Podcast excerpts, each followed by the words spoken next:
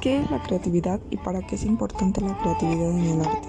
La creatividad es la capacidad que tiene el ser humano para crear algo de otras ideas que son nuevas e interesantes, es decir, la capacidad para analizar y valorar nuevas ideas, resolviendo problemas que se presentan en el transcurso de la vida del ser humano y los desafíos que se presentan en lo académico y cotidiano.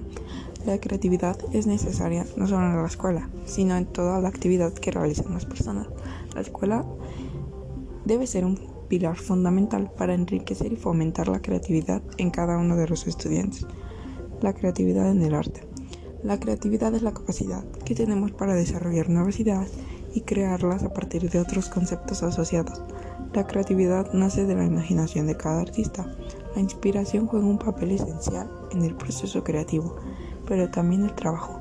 Desarrollar actividades que lo potencien, que te permitan crear cosas desde el punto de partida.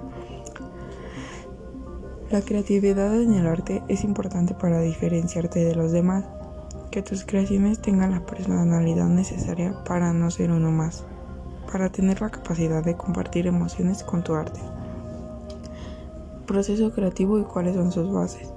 Unos definen el proceso creativo como una sucesión de pensamientos a través de la cual el ser humano es capaz de crear algo novedoso, de llegar al momento en el que logra visualizar la idea creativa. Finalmente, esto se da al conectar las ideas de una forma nunca hecha y generar un nuevo chispazo.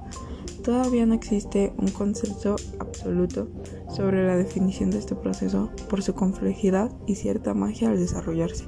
Sin embargo, Graham Wallace nombra y describe concretamente las etapas del proceso creativo de la siguiente manera. Fase de preparación. Se observa y se estudia el contexto para lograr definir concretamente el problema.